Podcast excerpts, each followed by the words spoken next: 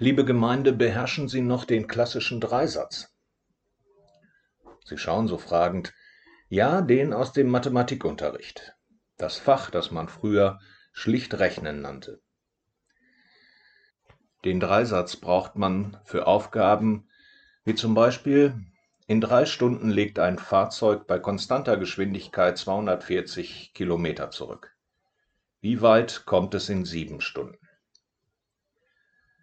Ich sage zwar manchmal, wenn ich doch ordentlich rechnen gelernt hätte, müsste ich heute nicht als Pastor arbeiten, aber das ein Scherz und das mit dem Dreisatz kriege ich hin. In drei Schritten kann man die Aufgabe lösen und dann hat man ganz schnell das Ergebnis. Wenn das Fahrzeug in drei Stunden 240 Kilometer zurücklegt, dann legt es in einer Stunde 80 Kilometer zurück, also legt es in sieben Stunden 7 mal 80 will sagen 560 Kilometer zurück. Aber liebe Gemeinde, ich will Ihnen natürlich heute keine Nachhilfestunde in Mathematik erteilen. Da wäre ich auch wirklich der Falsche. Und die Schüler und Schülerinnen haben schließlich bald Sommerferien, da will ich niemand unnötig stressen. Aber anhand dieses klassischen Rechenweges kann etwas deutlich werden, was mit dem Predigtext unserer Kirche für den heutigen Sonntag zu tun hat. Ich lese einige Verse aus dem Lukasevangelium aus dem 15. Kapitel. Es nahten sich Jesus allerlei Zöllner und Sünder, um ihn zu hören. Und die Pharisäer und Schriftgelehrten murrten und sprachen, dieser nimmt die Sünder an und isst mit ihnen. Jesus aber sagte zu ihnen dies Gleichnis und sprach,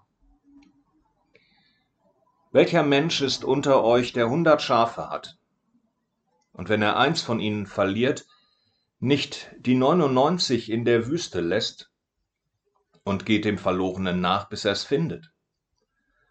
Und wenn er es gefunden hat, so legt er sich's auf die Schulter voller Freude. Und wenn er heimkommt, ruft er seine Freunde und Nachbarn und spricht zu ihnen, Freut euch mit mir, denn ich habe mein Schaf gefunden, das verloren war. Ich sage euch, so wird auch Freude im Himmel sein über einen Sünder, der Buße tut, mehr als über 99 Gerechte, die der Buße nicht bedürfen. Oder welche Frau, die zehn Silbergroschen hat und einen davon verliert, zündet nicht ein Licht an und kehrt das Haus und sucht mit Fleiß, bis sie ihn findet.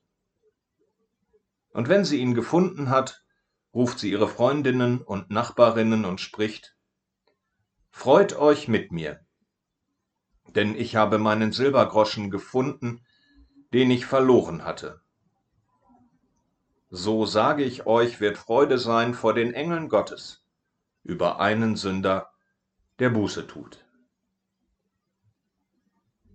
Diese beiden Gleichnisse werden vielen von Ihnen vertraut sein. Und Sie werden sich fragen, was sollen diese Geschichten mit Mathe zu tun haben? Schließlich, es sind ja keine Textaufgaben, die man in Gleichungen umwandeln kann, sondern Klingt ähnlich, aber Gleichungen sind keine Gleichnisse.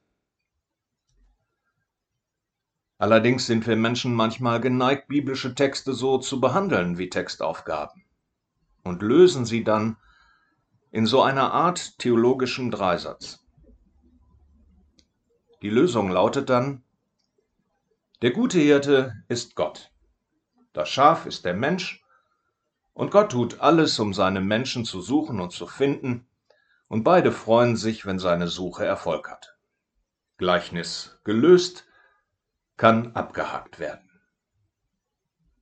Aber, liebe Gemeinde, die Gleichnisse des Neuen Testamentes sind eben keine Rechenaufgaben. In ihnen gibt es mehr als nur eine richtige Lösung. Erste Möglichkeit. Wir sehen uns die Situation genauer an, in die das Gleichnis hineingesprochen wurde. Jesus verteidigt sich gegen die Vorwürfe der Frommen seiner Zeit. Die sagen, wie kann er sich nur mit Menschen abgeben, die gegen Gottes Gebote verstoßen, die anderen schaden, die am Rande der Gesellschaft stehen?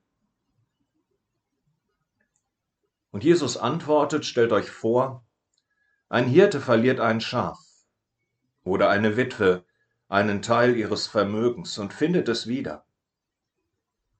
So groß wie deren Freude ist, so groß ist die Freude im Himmel über einen Menschen, der wieder auf den rechten Weg findet. Deswegen investiere ich meine Lebenszeit und meine Kraft für diese Menschen. Die am Rande der Gesellschaft, die brauchen meine Nähe und meine Unterstützung. Und sie brauchen sie viel mehr als die, die einen sicheren Stand haben und fest im Glauben gegründet sind. Die Gesunden bedürfen keines Arztes, aber die Kranken. So gelesen sind der Hirte und die Witwe einfach nur ein Vergleich für dieses himmlische Glücksgefühl, das sich immer dann entfaltet, wenn Leben gelingt. Zweite Möglichkeit. Nehmen wir das Gottesbild, das den Zuhörern Jesu geläufig war und uns bis heute geläufig ist. Der, der Hirte, der gute Hirte, der dient im Glauben als sein Bild für Gott. Und viele Verse im Alten und im Neuen Testament vergleichen seine Fürsorge mit der Fürsorge eines guten Schafhirten. Auf den Punkt bringt das der berühmte Psalm 23. Der Herr ist mein Hirte. Und mit dem Gleichnis vom verlorenen Schaf, da spitzt Jesus dieses Gottesbild noch einmal zu. Er betont, Gott geht es um jeden Einzelnen. So wie ein Hirte sich nicht mit 99 Schafen begnügt, wenn er das Hundertste verloren hat, so lässt es auch Gott keine Ruhe, wenn er einen Menschen verloren weiß. Jeder ist es ihm wert, sich für ihn einzusetzen. Dieser Gedanke war damals noch viel ungewöhnlicher und geradezu revolutionär, weil er die gesellschaftlichen Verhältnisse im römischen Weltreich mit ihrem Wertesystem auf den Kopf stellte. Wer in Rom schon einmal auf den Spuren der Antike unterwegs war, der wird das bestätigen können. Auf dem Palatinhügel, da finden sich die Reste des Audienzsaals der römischen Kaiser. Hoch oben thronte er über seinen Untertanen. Und jeder, der als Bittsteller in diesen Saal trat, der musste sich wie ein Zwerg, wie ein Nichts fühlen. Zwischen den riesigen Statuen und Säulen, von denen der große C schon fast die Größe eines erwachsenen Menschen hat. Die Botschaft einer solchen Architektur war klar. Der Einzelne ist nichts im Vergleich zu der Macht des römischen Imperators. Und die Abwertung des Einzelnen, des Individuums, die findet sich durch die Geschichte hindurch immer wieder. Diktatoren, die versuchen, die Menschen mit allen Mitteln klein zu halten. Denken Sie an die Aufmärsche der Nazis in Nürnberg bei den Reichsparteitagen. In einer Masse von 250.000 Menschen, da geht jegliche Individualität verloren. Der Einzelne zählt nichts, die Masse zählt alles.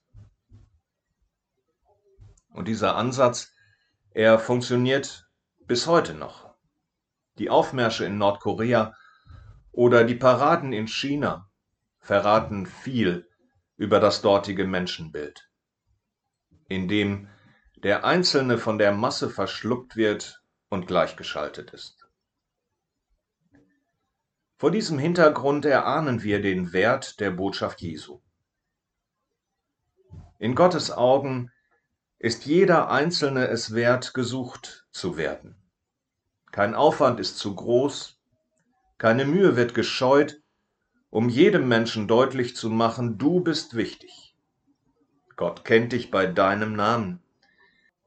Er will, dass du in seiner Nähe sicher leben kannst. Und da klingt auch schon die dritte Möglichkeit an, das Gleichnis zu verstehen. Die Begegnung zwischen Gott und Mensch geschieht nicht in einer Einbahnstraße, in der der Mensch wartet, bis er gefunden wird und sich bis dahin keinen Millimeter bewegt. Wir Menschen können aktiv werden. Beide Gleichnisse reden schließlich von dem Sünder, der umkehrt, vom Menschen, der Buße tut, vom Gläubigen, der sich von Grund auf selbst auf die Suche macht. Das bedeutet, für die Begegnung zwischen Gott und Mensch braucht es eine Bewegung aufeinander zu. So wie die Witwe, die alles tut, um den Groschen wieder zu finden, so sucht wohl jeder nach Erfüllung. Alle Menschen suchen nach Glück und gelingendem Leben. Die Branche der Lebenshilfe und Glücksliteratur, die boomt nicht ohne Grund. Glück kommt selten allein heißt ein Buch von Eckhard von Hirschhausen, das mit klugen Gedanken und tiefgründig heiteren Geschichten aufwartet und in den letzten Jahren ein Bestseller gewesen ist. In diesem Ratgeber geht es auch darum, was man tun kann, um glücklich zu werden. Der Autor schreibt zum Beispiel, wenn du wirklich etwas für dich tun willst, dann tu was für andere. Für das eigene Glück ist Lieben so wichtig wie geliebt werden. Das, liebe Gemeinde, ist genau der Weg, den Jesus Christus uns auch zeigt. Erfüllung findest du nicht, wenn du immer wieder nur schaust, was du für dich selbst Gutes tun kannst. Erfüllung findest du in der Gemeinschaft. Erfüllung findest du, wenn du dir überlegst, wo kann ich anderen Gutes tun? Nicht als Selbstaufgabe versteht sich aber im Bewusstsein, es macht mich stark, wenn ich mich für andere stark mache. Der Aufruf, liebe deinen Nächsten wie dich selbst, ist sozusagen das Motto einer Glücksbewegung. Wer diese Liebe entdeckt, der hat allen Grund, sich zu freuen.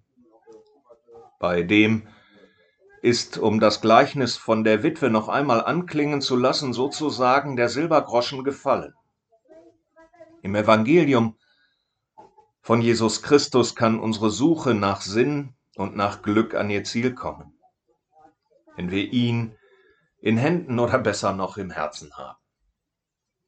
Wir finden unser Glück, wenn wir zu ihm umkehren und auf seinen Wegen gehen. Somit haben wir drei Lösungen. Lösung A. Die Gleichnisse erzählen von der himmlischen Freude über Menschen, deren Leben gelingt und die zurechtkommen. Lösung B. Im Glauben geht es um mich persönlich. Gott interessiert sich für jedes einzelne Individuum. Lösung C. Ich kann und soll mein Leben in die Hand nehmen, auch im geistlichen Sinn. Drei Lösungen, die alle etwas für sich haben. Fazit, es lohnt sich, wenn man die Geschichten der Bibel nicht nach Schema F liest. Denn anders als in der Mathematik, wo nur eine Lösung richtig ist, gibt es in den Gleichnissen Jesu viele Lösungen. Wer sie darum genauer anschaut, der wird manches finden, was das Leben reich macht.